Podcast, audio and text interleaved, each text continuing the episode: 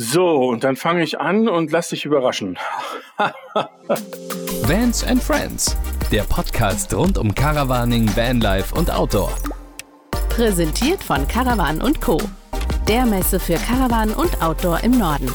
Herzlich willkommen zu einer neuen Folge. Mein Name ist Peter Dreger. Ich sitze diesmal doch wirklich bei mir im Büro. Das war schon ganz lange nicht mehr in Murnau am Staffelsee und virtuell gegenüber sitzt mir wie immer der kongeniale Dominik Krause, auch von mir ein herzliches Willkommen. Ich sitze in äh, meinem Wohnzimmer, gleichzeitig auch mein Büro und ähm, ja, wir haben heute wieder einen spannenden Gast und äh, diejenigen, die von euch vielleicht schon mal in den Norden gereist sind und das nicht nur auf der Straße getan haben, hat mit Sicherheit auch schon mal Kontakt mit der Firma, für die ihr arbeitet.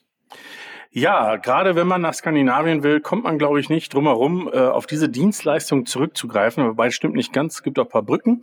Ähm, aber wir reden heute mit dem lieben Jens Meyer Bosse von der Firma Colorline. Herzlich willkommen. Du darfst dich auch gleich vorstellen. Bevor du aber was sagst, haben wir eine Aufgabe für dich. So fängt das leider hier immer an.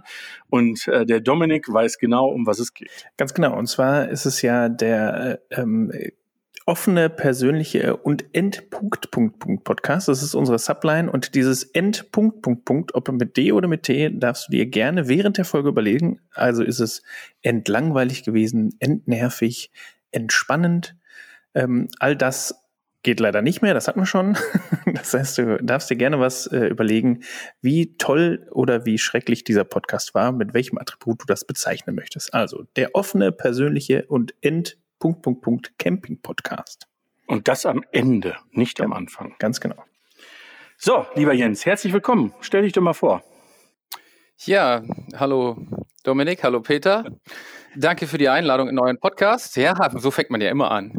In dem Podcast, ja, ich bin Jens Meyer-Bosse, arbeite für die Collarline und möchte euch natürlich äh, das eine oder andere über die Collarline, über Norwegen, über Camping in Norwegen erzählen und ich melde mich live aus dem Zimmer meiner Tochter, denn das WLAN bei mir im Arbeitszimmer funktioniert gerade nicht.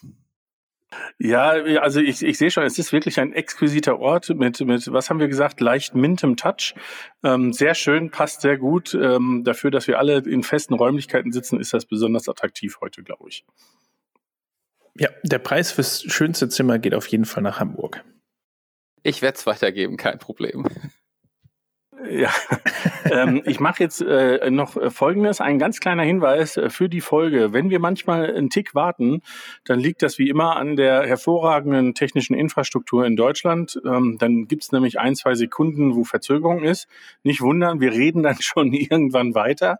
Ähm, aber wie gesagt, es kann sein, dass, dass der andere von uns immer erstmal ein bisschen zuhören muss, um mitzukriegen, was überhaupt gefragt ist. Apropos Fragen, ich fange gleich mal an ähm, und werde jetzt ähm, in das Gespräch mal einsteigen. Du hast das gerade so schön gesagt, Jens. Ähm, ich erzähle euch was zu Colorline. Äh, wir beide kennen uns schon ein bisschen länger, weil ähm, wir immer mal wieder beruflich miteinander zu tun hatten. Ähm, und äh, für mich bist du ja sozusagen Mr. Colorline. Ich glaube, du hast wahrscheinlich auch mal andere Sachen gemacht. Ähm, aber wie, wie kommt man eigentlich zu einer Fair-Gesellschaft? Hat das was mit äh, Begeisterung zu tun oder ist einfach beruflich der Weg in die Richtung gegangen? Es äh, hat für mich im Wesentlichen was mit Skandinavien zu tun gehabt. Ähm, weil ich mein Colorline ist jetzt äh, ja, wir sind 30 Jahre alt geworden letztes Jahr. Die große Feier ist leider ausgefallen, aber mein Gott.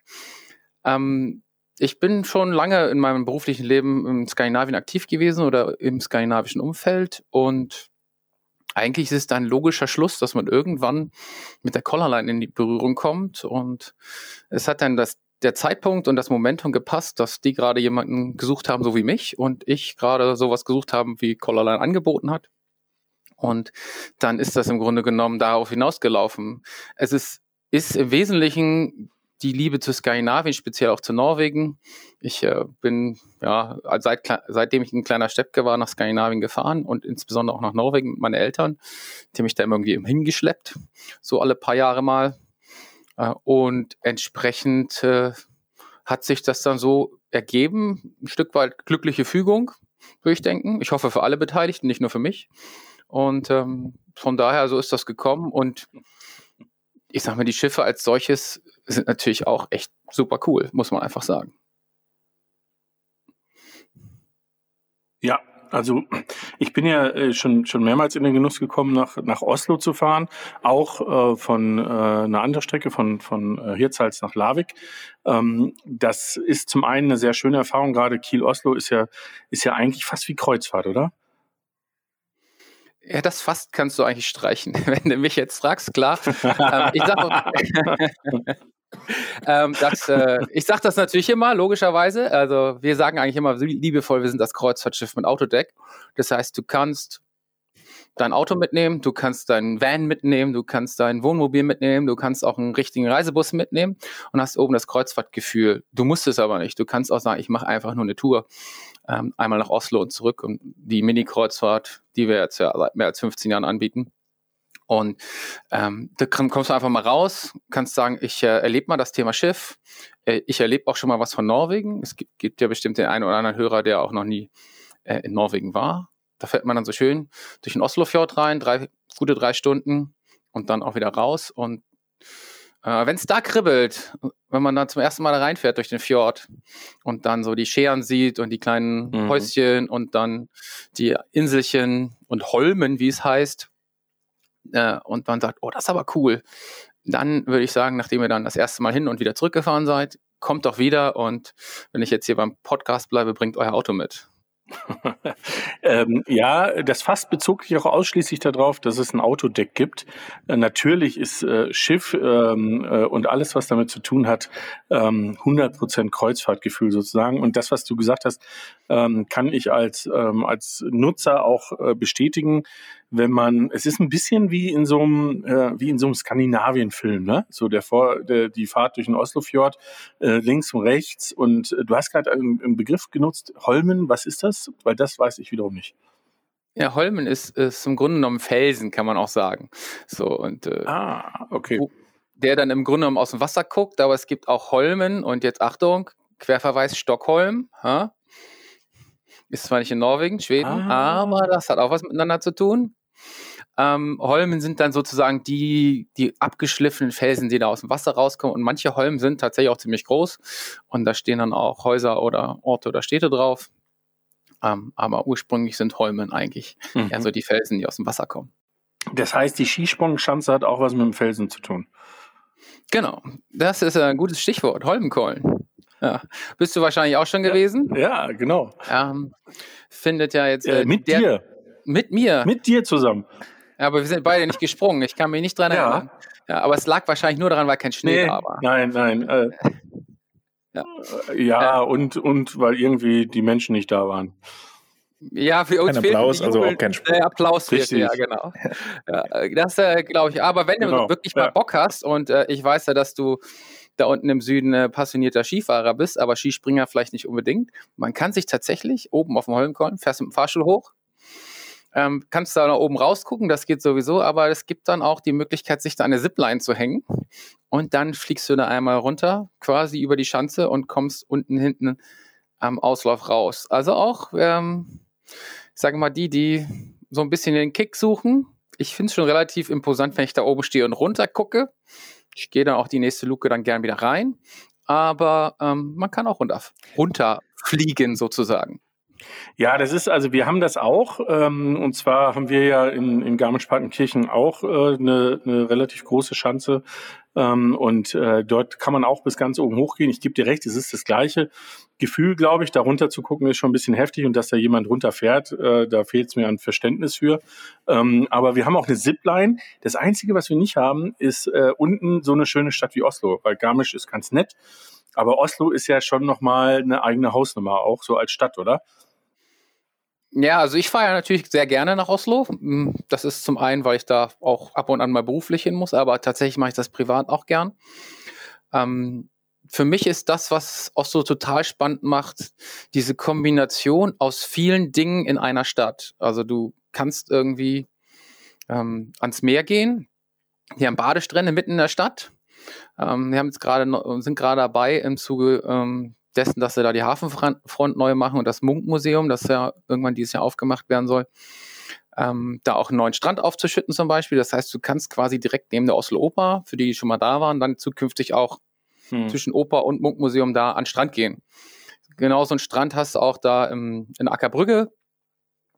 wo du im Grunde genommen in der Stadt schwimmen gehen kannst. Es gibt ein Meerwasserschwimmbad äh, äh, auf der einen Seite neu gebaut. Ähm, du kannst dich auf so einen kleinen, ähm, auf so kleine Hausboote nehmen und da fährst du dann quasi mit der Sauna raus und dann kannst du saunieren da. Das ist eigentlich auch ganz schön cool. Dann hast du so einen kleinen Außenborder, so 6 PS und dann fährst du da raus Ui. und gehst in die Sauna, springst dann in den Fjord. Ähm, also kann man schon ziemlich viel oh. äh, machen, als unabhängig davon, dass man natürlich mit dem Boot da rumfahren kann und so weiter und so fort. Also du hast das Meer, dann hast du die Stadt mit seiner ganzen Kultur. Oslo ist Hauptstadt von Norwegen, das wissen wir alle.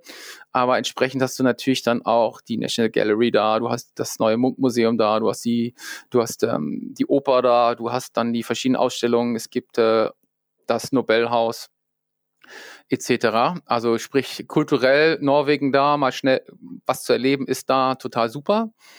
Ähm, dann kannst du raus in die Natur, du kannst mit der S-Bahn hochfahren zum Holmenkollen, du kannst aber auch weiterfahren, dann kommst du im Snowpark im Winter, dann kannst du von der S-Bahn aus wandern gehen und dann kannst du da in die Normarke reinlaufen. Also du hast echt total viel Dinge auf einem relativ kleinen Fleck äh, für Leute, die halt auch gern draußen sind, gern ein bisschen unterwegs sind, aber auf der anderen Seite auch so ein bisschen dieses Kulturelle haben wollen weil ähm, das kennen wir auch von uns. In den Großstädten finden dann auch die entsprechenden Konzerte statt. Und ähm, ich sag mal, auf einer Welttour steht Norwegen vielleicht nicht von, äh, von irgendeinem Rockstar, vielleicht nicht ganz oben, aber wenn, kommen sie nach Oslo. Also ich finde, Oslo hat sehr, sehr viel. Jetzt muss ich einmal kurz einhaken. kann eigentlich jedem nur empfehlen, da mal hinzufahren. Ich, ich, ich äh, habe die ganze Zeit Muck-Museum gehört und für den Fall, dass ich mich jetzt tierisch blamiere, aber was ist... Munk. Munk, ja, auch gerne Munk. Was Munk. ist ein oder der Munk. Der Herr Munk. Munk ist Ach der, so. das ist Herr Munk. Dachte, das genau. sind diese komischen ist, Trolle, die da rumstehen in äh, Oslo. Nee, das sind die, die Trolle heißen Trolle. oh, das ist naheliegend. Ja. Ja, okay. ja ähm, hat so. man sich jetzt keinen spezifischen Namen. Also Munk ist ein Künstler, äh, ein sehr erfolgreicher äh, Maler. Und ähm, du kennst vielleicht den Schrei der Schrei, das hast du vielleicht schon ja. mal gesehen. Das ja. ist diese, äh, diese Figur, die dann da so ja, steht und schreit, hätte ich fast gesagt. ähm, und Munk hatte halt irgendwie zigtausende äh, Exponate gemalt und das äh, wurde insbesondere bekannt, weil Munk zwischenzeitlich dieser, äh, dieses Bild, das ähm, Bild war, was das teuerste Bild der Welt war, was irgendwie für 60 Millionen oder irgendwie weiß ich wie viel versteigert worden ist. Also Munk lebt natürlich nicht mehr, okay. wie alle großen Ma Meister. Ähm, aber aufgrund dessen, dass jetzt das Museum, das Munk-Museum gab es schon immer, oder schon lange, immer wahrscheinlich nicht, aber schon lange. Und das haben die halt, das war relativ klein und das haben die jetzt halt als großes Gebäude an, Hafen, an die Hafenfront gesetzt, so ähm, 200 Meter neben die Oper, dass du wirklich direkt da bist. Architektonisch auch total spannend, also auch für Leute, die sich jetzt nicht so richtig für die Kunst interessieren. Und ähm, die Norweger haben es ja irgendwie ziemlich raus, dann auch ähm, so Dinge zu machen, die gut zugänglich sind oder die dann so neben dem eigentlichen Eintritt auch noch eine andere Funktion haben, wie zum Beispiel bei der Oper, wo du aufs Dach gehen kannst. Sowas hast du halt auch mhm. ähm, in, äh, beim Munkmuseum geplant, dass es dann sowas wie eine Aussichtsterrasse gibt. So. Und äh, da kannst du dann halt hoch und dann guckst du halt von da oben total schön über, über die Stadt. Das ist so. Äh, das zum Thema Munk. ja. Ja. Das ist gut, dass du das erwähnt hast, dass das neben, neben der Staatsoper ist, Staatsoper, ich glaube Staatsoper. Ähm, und weil die, ähm, ich hatte ja immer nur, wenn ich nach Oslo gefahren bin, das liegt ja auch daran, dass eine Mini-Kreuzfahrt eben dann auch sofort wieder zurückgeht eigentlich, immer nur einen halben Tag Zeit, ein bisschen durch Oslo zu laufen. Ich mhm. bin aber äh, in, mal, mal zu Fuß daran vorbei und ähm, das ist wirklich ein Areal, muss man sagen, das sieht man und denkt man, boah, hier will ich bleiben. Also hier äh, will ich, also das ist wirklich ähm, ein schönes Beispiel dafür, wie Architektur, glaube ich, Menschen einladen kann, vor Ort zu verweilen und, äh, und zu bleiben. Also da sind, da ist es, ähm, finde ich, sehr, sehr spannend, äh, wie das den Norwegern gelungen ist. Ich sag mal, da, dem kann ich eigentlich nur zustimmen. Es ist tatsächlich der am meistbesuchte Punkt, soweit ich weiß, in Oslo. Da gehen irgendwie jedes Jahr über eine Million Leute, steigen, steigen der Oper aufs Dach wenn man so will. Was natürlich auch dann daran liegt, dass es ja. für jeden zugänglich ist und auch nichts kostet. Ne? Ja. Ist denn ähm, jetzt, es ist natürlich Norwegen so viel mehr als Oslo, aber wenn man sich das anhört, ähm, könnte man sagen, dass man in Oslo locker ein, zwei Wochen Campingurlaub auch machen kann? Also geht das denn äh, eigentlich in so einer großen Stadt? Weil ich weiß jetzt zum Beispiel, in München ist es so, wenn ich auf dem Campingplatz äh, in und um München will, ist das doch schon ein Weg in die Stadt rein. Äh, ist diese Infrastruktur da, ähm, dass man, dass man das auch als Camper sozusagen erkunden kann? Es gibt tatsächlich in Oslo auch ähm, mehrere Campingplätze. Die sind jetzt nicht alle direkt neben der Oper, natürlich nicht. Da stehen dann die Hotels. Äh, logischerweise, aber es gibt auch ähm, rings um Oslo oder auch zentral in Oslo, ich weiß mindestens von zwei Campingplätzen. Der eine ist tatsächlich nur im Sommer geöffnet, oder es sind eigentlich es sind, glaube ich, drei insgesamt. Einer ist äh, ist aber auf jeden Fall ganzjährig geöffnet. Der ist dann so Richtung Holmkollen hoch. Ich äh, habe da auch selber mal gestanden vor zehn Jahren oder so. Ähm, da kann man, man kann natürlich mit dem Auto in die Stadt reinfahren. Grundsätzlich empfiehlt es sich im zentralen Oslo nicht mit dem Auto zu fahren, aber du kannst dich da hinstellen. Das ist dann ganz klassischer Campingplatz. Stellplätze wird schwierig in der Stadt, muss man sagen, muss man ein bisschen außerhalb fahren.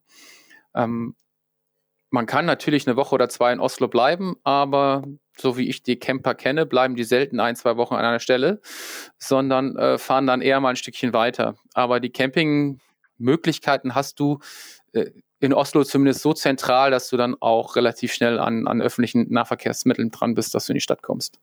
Also du musst jetzt nicht so ganz außerhalb der Stadt stehen, aber ganz im Zentrum. Oslo ist halt durch die Berge relativ klein und schmal, was äh, so Platz angeht. Äh, entsprechend ist das nicht mitten im Zentrum.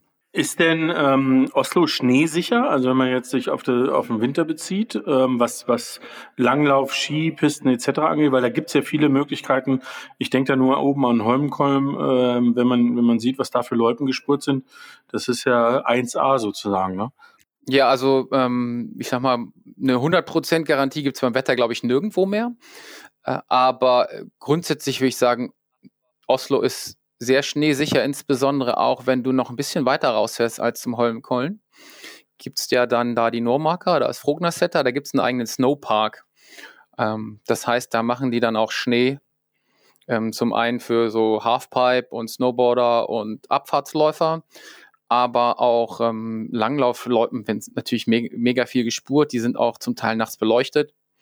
Ähm, du kannst tatsächlich da ein paar hundert Kilometer gespurte Loipe rings um Oslo rumfahren. So. Und ich sag mal, insbesondere jetzt hast du da, äh, ist es eigentlich super, wenn du sagst, du gehst jetzt nicht gerade im November, da schneit es dann schon oder es eigentlich kann es ab Oktober da oben dann schneien und jede 100 Meter, die du runtergehst, wird es dann auch ähm, weniger Schnee und das ist dann ganz lustig. Du kannst tatsächlich dann im März unten in Oslo sein und der Schnee ist weg und dann fährst du mit der Tram hoch und kommst oben eine halbe Stunde später mhm. am Schnee raus.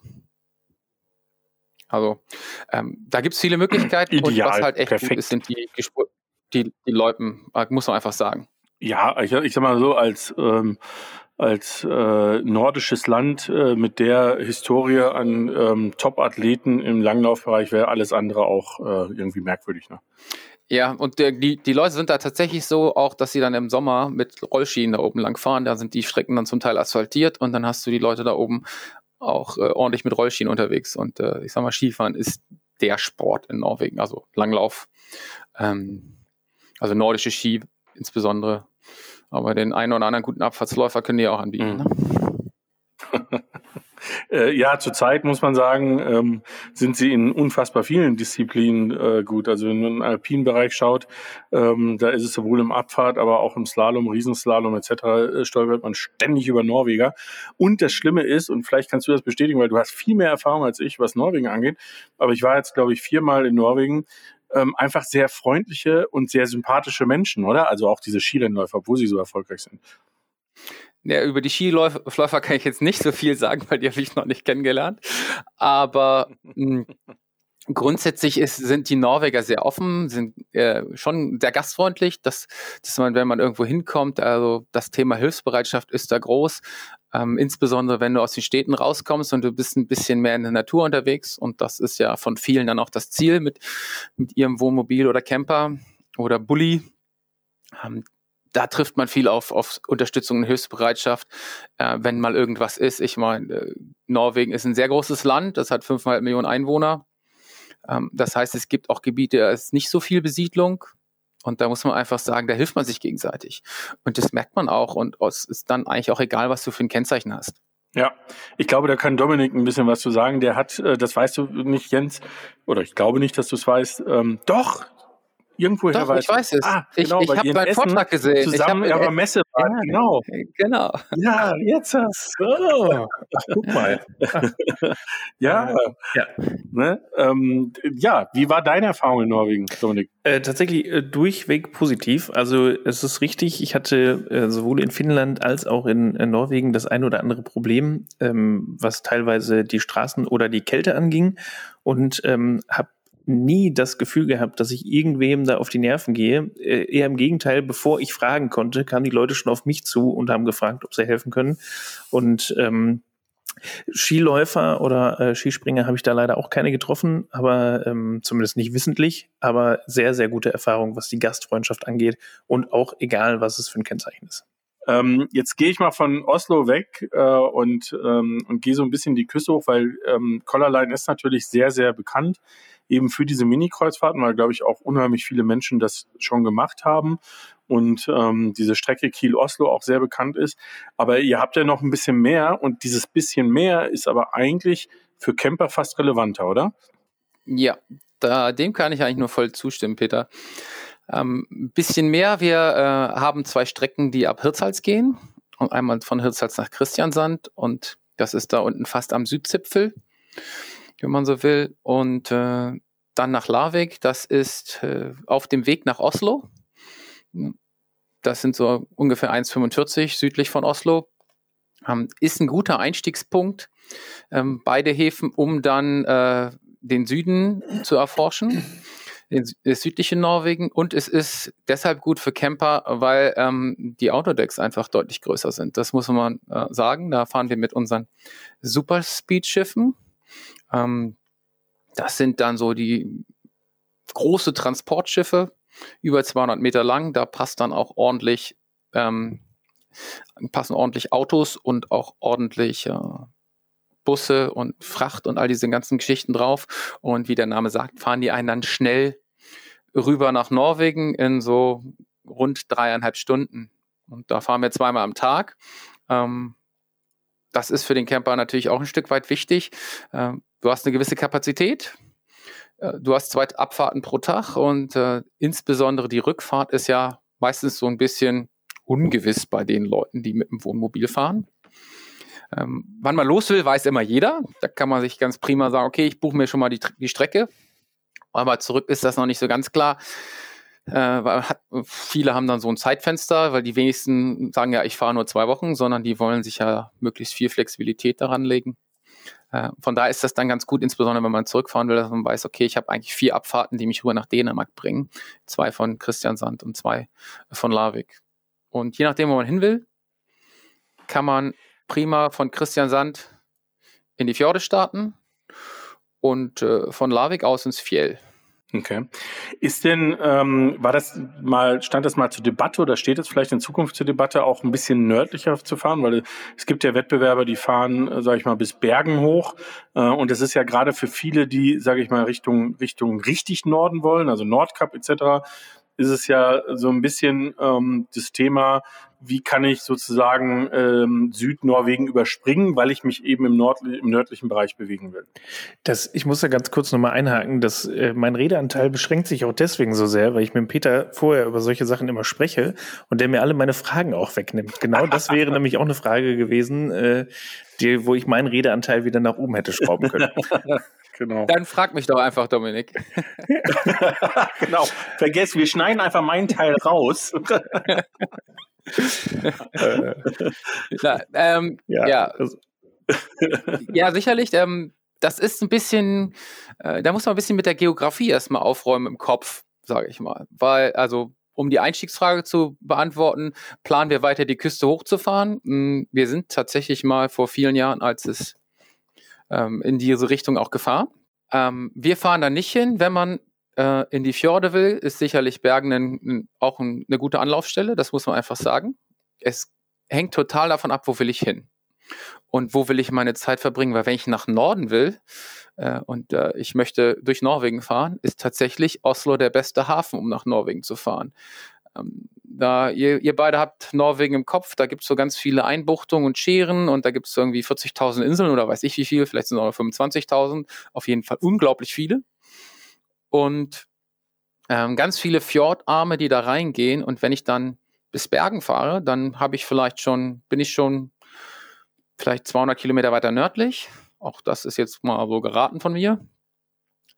Aber um dann nach Norden zu kommen, muss ich ja erstmal da irgendwie an der Küste, an den Fjorden so ein bisschen lang fahren. Und, die, und irgendwie lande ich dann in Trondheim, wenn ich nach Norden will. Das heißt, ich muss von Bergen nach Trondheim.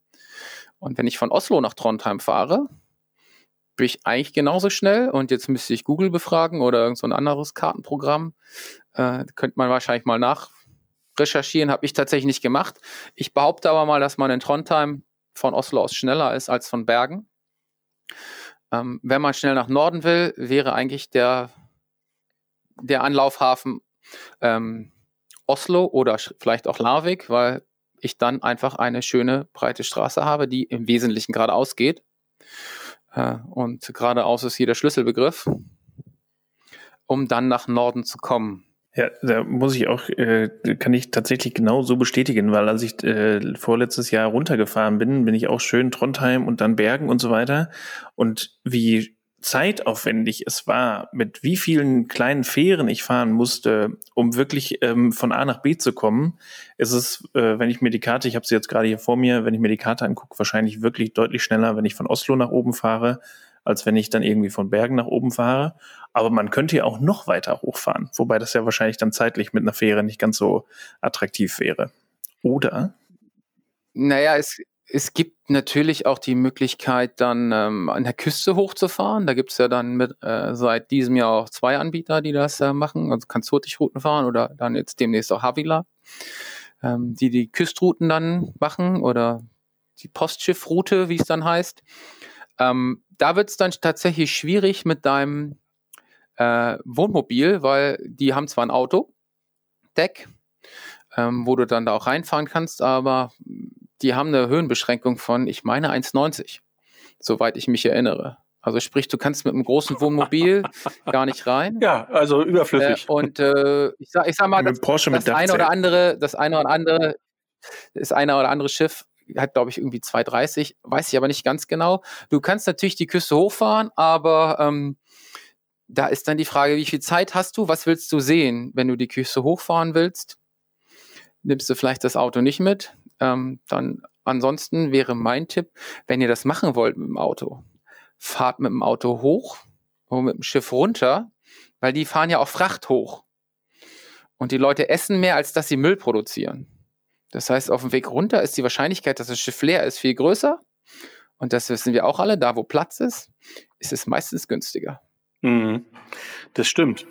Eine Sache, die mich aber noch interessieren würde bei Kiel Oslo ist, ähm, jetzt habe ich ja selber, ich bin selber schon ähm, mit euch Hirzals Larvik gefahren. Das hat wunderbar funktioniert. Ich habe ja äh, immer zwei Hunde im Gepäck. Und bei einer Fährfahrt von drei Stunden, dreieinhalb Stunden ist das relativ easy. Da, also ich, inzwischen mit der Erfahrung, die ich habe, würde ich gar nicht mehr zu denen runtergehen. Aber ähm, es ist, es wird ja sogar einmal so ein Slot zur Verfügung gestellt, wo man dann mit dem mit dem Lademeister da runtergehen kann und gucken kann, ob die Hunde noch leben. Ähm, aber man stört die eigentlich eher, als dass man, als dass man das äh, konstruktiv irgendwas bringt. Also es funktioniert hervorragend im Wohnmobil. Jetzt ist es aber bei Kiel Oslo. Jetzt muss ich nachdenken, wie lange ist die Fahrzeit? Ähm, da ist die Fahrzeit 20 Stunden und da wäre einfach meine Empfehlung, ähm, wenn ihr ein Tier habt, was so eine Zeit nicht im Auto verbringen kann, will, soll, würde ich ähm, das nicht unbedingt auf die Strecke packen, muss man ganz ehrlich sagen. Du kannst auch dreimal während der Überfahrt zu deinem Tier hin, kannst mit dem Tier auch Gassi gehen. Wir haben auch diese, diese Kennelboxen, wie es dann so heißt. Ähm, muss man auch mögen. Ähm, das hängt immer so ein bisschen davon ab. Äh, Tiere oder insbesondere Haustiere sind bei vielen Campern ganz wichtig. Ich würde ganz klar da die kurze Strecke empfehlen. Nee, das sehe ich auch so. Also klar, wenn man, wenn man, aber ich wusste gar nicht, dass man die Möglichkeit hat. Dreimal ist ja doch auf die Zeit hinweg doch ein Stück. Und ganz ehrlich, wenn ich abends mal früh um 10 Uhr ins Bett gehe äh, und bis 8 Uhr oder 10 Uhr morgens äh, schlafe, dann halten das meine Hunde auch aus. Also von dem her es geht schon eine Zeit lang. Und wenn man auch noch an Bord Gassi gehen kann, ist auch. Aber es ist sicherlich die idealere Variante, ist die mit den dreieinhalb Stunden, weil das finde ich, äh, finde ich eigentlich sehr entspannt. Und das Schöne ist natürlich, je größer mein Wohnmobil, desto entspannter ist es auch für die Tiere, weil da haben sie ja auch Platz, sich zu bewegen. Ist ja nicht so, dass sie da in so einer Kennelbox äh, drin sind ähm, und da nicht rauskommen. Und man muss auch einfach sagen, dass das Platzangebot von Wohnmobile auf Kiel Osto wirklich limitiert ist, muss man ehrlich sagen. Weil da einfach nicht so viele Lademeter zur Verfügung stehen und wenn die dann da sind, haben die auch nicht unbedingt die Höhe. Das muss man auch sagen. Dann nehmen wir natürlich auch noch Fracht mit. Ähm, da ist tatsächlich ähm, die Abfahrt oder sind die Abfahrten ab Hirtshals die bessere Alternative. Ja, und was man auch be bedenken muss, ist, ähm, es ist ja gerade für Camper immer wichtig auch, dass ne, äh, der Weg ist das Ziel. Ähm, und ich kann auch sowohl auf dem Hin- als auch auf dem Rückweg, äh, wenn ich nach Hirtshals oder von Hirtshals aus fahre, kann ich wahnsinnig schöne Gebiete in Dänemark auch noch besuchen. Ne? Also es ist ja ähm, da hoch, gerade die Nordseeküste, äh, die dänische oder eben ganz oben in der Spitze. Ähm, bei Hirtshals gibt's ja echt sehr, sehr schöne Plätze, ähm, sehr, sehr schöne Campingplätze auch. Und äh, so kann ich das wunderbar miteinander kombinieren. Ja, das, äh, also Dänemark hat ja auch viel auf der Strecke. Äh, ich sag mal, für Kinder, Legoland fällt mir mal als erstes ein. Da sagen meine Kinder immer, äh, da müssen wir mal hin, Papa. Ähm, das ist so ein Thema. Und dann, ja, die, da gibt es dann diesen Leuchtturm, der da irgendwie aus dem Sand rausguckt, der da in der Sanddüne steckt, da ganz oben in der Nähe von, von, ähm, von Frederikshafen, von Hirtshals. Und äh, die Campingplatzbesitzer äh, kennen ja auch das Thema, wann die Schiffe fahren. Also das ist äh, schon auch von Infrastruktur her tatsächlich extrem gut da in der Umgebung von Hirtshals, muss man einfach sagen. Ja, also dann habe ich was gelernt. Ähm, ich fahre, äh, wenn ich in den Norden will, fahre ich die Strecke Hirtshals-Larvik und von Larvik aus begebe ich mich auf schöne gerade Straßen Richtung Norden und dann kann ich langsam wieder zurück tingeln wie der äh, liebe Dominik es gemacht hat, über Brücken und Fähren und sonstiges. Ähm, also im Grunde genommen habe ich schon meine perfekte Norwegen-Route ausgearbeitet. Ich würde auch am liebsten direkt losfahren. Ja, ich auch.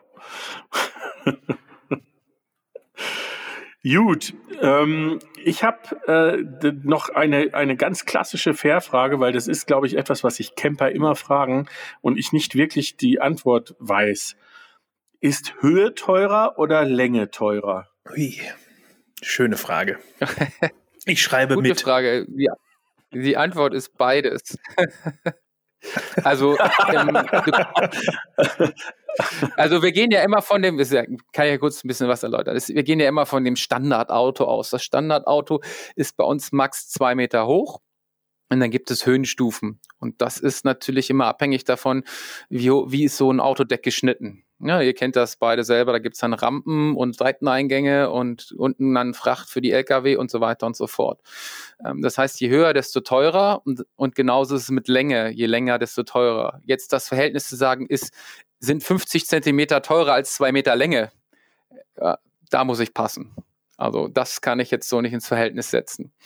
Aber grundsätzlich, ähm, ich sage mal für alle Bully-Fans, euer Bully ist 1,98 hoch, zumindest war es meiner früher. Ähm, bei uns ist die Grenze bei zwei Meter, also ihr seid noch das klassische Auto und der klassische Bulli ist auch nicht über fünf Meter lang, wenn sich jetzt die Maße nicht exorbitant geändert haben. Von daher kommt, ist, wenn man das so will, der Bulli, der klassische oder den, den Male fahren wollen, äh, gar nicht teurer, sondern der kostet genauso viel äh, wie ein Fiat Punto. genau, in der Anschaffung teurer, in der Fährüberfahrt nicht. Richtig, naja, aber, ja. aber jetzt fahre ich ja einen Kastenwagen und, und, viele von uns fahren Kastenwegen und da liegen wir ja im Regelfall zwischen 2,50 Meter und 3 Meter und zwischen ja, 6 und dann, 7 Meter Länge. Das ist, glaube ich, dann schon ja. ein Unterschied. Das ist nur, ja, sicherlich. Also bis 5 Meter und dann wird eigentlich im Grunde genommen jeder Meter kommt dann dazu und da greifen wir dann auf unsere Mathematikkenntnisse aus der fünften Klasse zurück und benutzen dann den Dreisatz und sagen, okay, das Auto kostet für 5 Meter, ich sage jetzt mal ein Beispiel, 80 Euro dann kostet es bei sieben Metern und äh, das stelle ich dir zurück die Frage, Peter, wie viel? Geteilt durch fünf mal sieben. Mhm. Da hätten wir eine einfachere Zahl nehmen können. Hätten wir mal 100 genommen, das hätte man viel einfacher teilen können. Ich habe nur den Rechenweg aufgezeigt, nicht das Ergebnis. Äh, okay, alles klar. Aber so ist das Prinzip. Und ähm, das lassen wir jetzt auch unbeantwortet, damit jeder selber mitrechnen kann. Ähm, und in der Höhe gibt es. Sehr gut. In der Höhe gibt es dann zwei Stufen bei uns und das ist einmal ähm, 2,60 Meter und einmal über 2,60 Meter. Also das, es gibt dann äh, die, Ah, das, ist hat auch- was mit, das heißt- so und da muss, das muss man dann halt gucken, wie hoch ist das Auto und ähm, da gibt's dann, kann man jetzt sagen, ja, geht das nicht, kann man da eine Ausnahme machen, ja, kann man machen, wenn man dann seine Dachbox verlieren will, können wir die Ausnahme machen. Es gibt dann den einen Ja, oder anderen bitte? Profi, der kommt dann mit seinen Auto, äh, mit seinen Fahrrädern angefahren, die dann da oben drauf gesetzt sind und fängt dann an, die irgendwie hinten, hinten drauf zu schnallen auf einmal. Dann ist es natürlich niedriger, nur er muss das gewährleisten, dass das sicher und fest ist. Und du kannst auch nicht sagen, okay, ich fahre das Auto drauf und komme, fahre danach vier einzelne Fahrräder rauf und runter. Ähm, das ist nicht erlaubt. Da könnte man sagen, ist auch kein Problem, ja, aber der Lkw-Verkehr ist auf so einer Laderampe dann doch recht ausgeprägt, von daher ist das ein Sicherheitsrisiko. Aber wir haben auch Leute, die sagen, ja, ich habe da ein Fahrrad oben drauf und dann schnallen die das irgendwie hinten auf die Anhängerkupplung oder was für die Zeit der Überfahrt. Mein Gott, wenn das Auto dann 4,50 ist und es 4,80 kostet halt nicht mehr. Äh, haben wir alles schon gesehen. Ähm, muss jeder selber wissen. Ja, es ist bei 2,60 Meter ja auch ähm, eine interessante Größe, weil das ist, ähm, viele Kastenwegen sind standardmäßig eigentlich darunter, aber nicht wirklich viel. Ne? Die sind irgendwo zwischen 2,30 Meter und 2,50 Meter. Wenn jetzt Leute anfangen, äh, Dachträger, Solarpanels äh, und sonstiges oben drauf zu schrauben, dann ist, ähm, dann ist das schon etwas für jemanden, der, der oft nach Skandinavien will, äh, schon überlegenswert. Ne? Wie gestaltet er das so, dass er so eine, so eine Größe auch unterschreitet dauerhaft? Ne? Äh, Ja, ich glaube, das ist aber eine generelle Frage, weil ich sag mal, der ähm, Camper oder Pkw-Fahrer wird ja wahrscheinlich nicht nur nach Norwegen fahren, obwohl das natürlich wünschenswert wäre, aber ich kann mir gut vorstellen, dass man auch woanders hinfährt. Und das Thema ist ja jetzt äh, kein unikates Thema von, von uns als, als äh, Reederei, sondern das, äh, dieses Thema haben ja äh, alle Fährgesellschaften, muss man einfach mal so sagen. Also von daher, wenn sich jetzt jemand überlegt, einen, ein Fahrzeug anzuschaffen, äh, ist die Wahrscheinlichkeit, dass er durch Europa tourt, relativ groß. So, und ähm, wahrscheinlich fährt er erstmal nach Holland oder auch wohin auch immer. Weißt du, erstmal, wir fahren erstmal dahin, wo es dann, wo Camping sehr bekannt ist, sage ich mal so. Um dann, äh, sage ich mal, seinen Radius zu, zu vergrößern.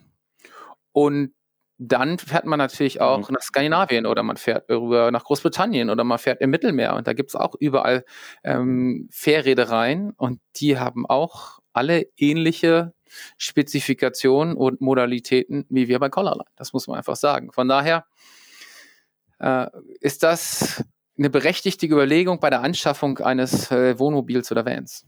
Ja, Und, und selbst wenn man nicht mit der Fähre unterwegs sein möchte, gerade so Mautstraßen äh, oder generell Höhenbegrenzungen in irgendwelchen Städten oder auf Parkplätzen oder sowas ist ja auch nochmal äh, so ein Punkt. Also nicht nur bei der Fähre, sondern wenn man mit dem Fahrzeug unterwegs ist und äh, sich dann ein, ein dreieinhalb Meter hohes Fahrzeug kaufen möchte, sollte man bedenken, dass man nicht überall hinkommt. Ja. Ich denke, da ist drei Meter auch nochmal, sogar bei uns in Deutschland, so eine, so eine Grenze, wo man einfach äh, davon ausgehen muss, dass es ab da immer ein bisschen komplizierter ist als äh, unter drei Meter. Auch das, wenn man in Skandinavien ist, die haben total tolle Infrastruktur. Also auch Straßen, man kommt in die Fjorde eigentlich kaum besser auf der Welt als in Norwegen mit dem Auto. Nichtsdestotrotz gibt es natürlich auch viele schmale Straßen. Und dessen sollte sich der Wohnmobilist, wie es ja so schon heißt, auch bewusst sein, dass ihm ein, ein sage ich mal, ein Kollege auch entgegenkommen kann. Und dann ist der, wird es dann schon sehr anspruchsvoll an der einen oder anderen Stelle. Also auch da, äh, jeder, der nach Skandinavien fährt, sollte sich dann auch dessen gewahr sein, dass, ich sag mal, der Asphalt ist top, aber er ist vielleicht nicht richtig breit. Also äh, mich würde mal interessieren, wenn man jetzt schon mal für eine Fährgesellschaft arbeitet, was ist denn die bevorzugte Urlaubsform? Flie also wenn man denn Urlaub machen kann. Fliegen und Hotel oder tatsächlich auch irgendwie Fähre ab nach Skandinavien mit dem eigenen Fahrzeug? Oder wie äh, machst du Urlaub? Oder macht ihr Urlaub? Ja, also wir machen tatsächlich keinen ganz klassischen Urlaub. Wir machen schon so Individualurlaub. Wir sind eher so die, die Hütten- oder Ferienhaus-Urlauber. Ähm, ich sag mal, wir sind auch in Skandinavien unterwegs. Das ist äh, für uns auch ganz klar. Wir sind nicht die Hotelurlauber. Ähm, ich sag mal, wenn wir woanders, äh, wenn es weit weg geht, äh, fliegen wir auch. Aber äh, wir fahren auch gerne Schiff, um es mal so zu sagen. Und ich habe äh, letztes Jahr Stress mit meiner Familie gekriegt, weil wir nicht einmal zusammen auf Collarline waren. Da gab es andere Gründe für. Aber ähm, natürlich machen wir auch mindestens einmal mehr eine gemeinsame Fahrt. Aber grundsätzlich sind wir tatsächlich eher für uns unterwegs, dass wir uns äh, eine Unterkunft suchen, da mit dem Pkw hinfahren oder, oder dann in der Kombination Pkw-Schiff. Ähm, oder tatsächlich gehen wir auch campen, aber dann äh, mit dem Zelt tatsächlich. Sehr schön. Funktioniert auch, habe ich mal gehört. Ja. ja, und das Auto passt dann von der Größe her. Ja. Gut. Ich habe ähm, ich habe äh, ich, habe, ich hatte doch eine, äh, eine, ach so, ja, genau, jetzt weiß ich wieder. Ähm, wenn man jetzt über Norwegen nachdenkt und äh, sowohl Dominik als auch ich wollen, glaube ich, eigentlich die Sachen packen und sofort losfahren. Aber jetzt von so einem alten Norwegen-Kenner wie dich, ähm, ich wäre jetzt ein Novize, ich war noch nie in Norwegen. Es geht gar nicht darum, den klassischsten Spot, den kann ich mir alles in Reiseführern raussuchen. Aber wenn ich so eine ganz persönliche Empfehlung von Jens Meyer Bosse wissen will, wo würdest du mich hinschicken? Wie viel Zeit hast du? ähm, das ist keine, kein Faktor, der äh, einschränkend ist, sozusagen. Okay, wo schicke ich dich hin? Äh, ich schicke dich an einen Fjord und ich sage mal an irgendeinen Fjord. Ähm, jetzt nicht an die ganz großen Bekannten, sondern halt an irgendeinen Fjord und irgendeinen Fjord wirst du finden. Äh, Ende August dass du ähm, den ersten Frost auf dem Fjell hattest und dann äh, in, einer, in einem Blaubeerfeld stehst. Die Blaubeeren sind lange weg und ähm, aufgrund des Frostes haben sich die Blaubeerblätter rot und gelb gefärbt und du hast einen Indian Summer mit den niedrigsten Bäumen, die du dir vorstellen kannst.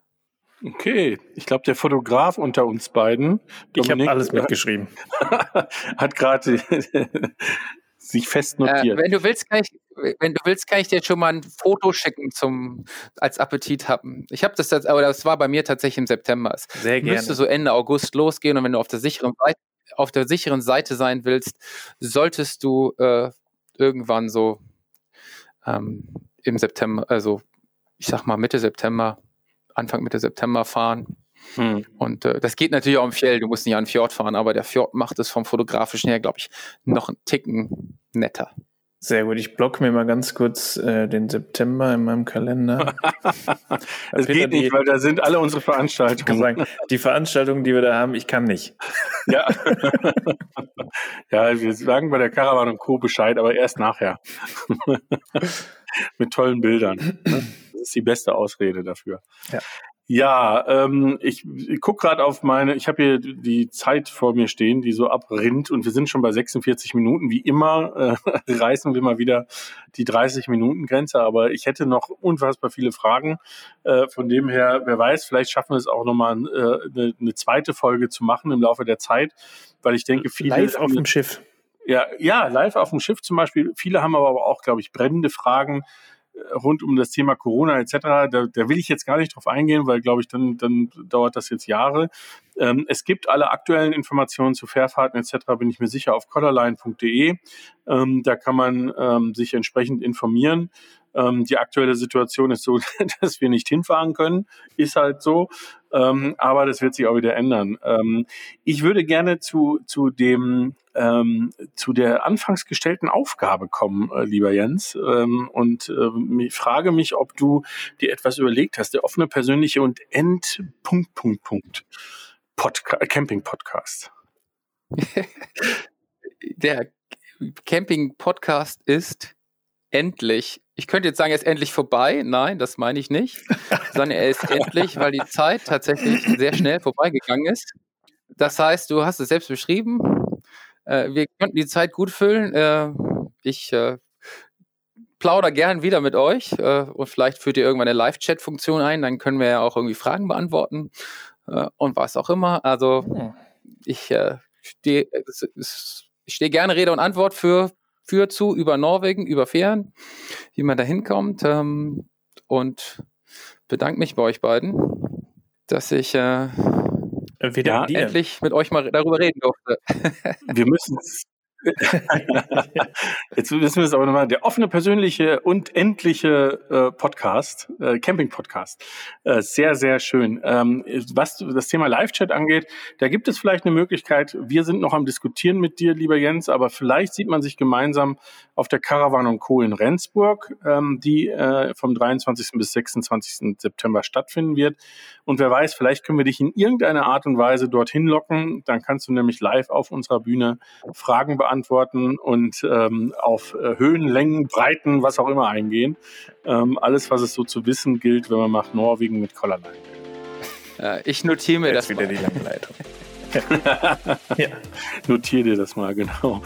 Gut, ähm, ich sage vielen Dank, ähm, wie immer, an alle Zuhörer da draußen. Ähm, wenn es euch gefällt, wenn ihr wieder neue Sachen von und mit uns hören wollt, dann hinterlasst doch am besten ein kleines Abo. Dann kriegt ihr immer die neuesten Sachen aufs Ohr. Ansonsten sind wir nächste Woche wieder da. Mal gucken, mit wem wir ähm, uns dann unterhalten. Das lassen wir nochmal offen. Äh, für die vergangenen Folgen haben wir immer mal wieder auf das Thema Video hingewiesen. Ähm, es sei nur so viel gesagt, äh, lasst euch überraschen. Irgendwann werden wir um die Ecke kommen und sagen, es ist jetzt soweit oder es war soweit. Ähm, vielleicht wird sogar die Folge heute ähm, eine Videofolge äh, in Kopie geben. So oder so wird es äh, in absehbarer Zeit auf YouTube den Caravan Co. Kanal geben mit Inhalten von uns. In diesem Sinne, vielen Dank, lieber Dominik. Vor allem vielen Dank, lieber Jens, nach äh, ins mintgrüne Mädchenzimmer nach Hamburg und äh, es war schön äh, und sehr kurzweilig. Ja, vielen Dank euch beiden auch. Ich danke auch. Macht's gut und weiter viel Erfolg.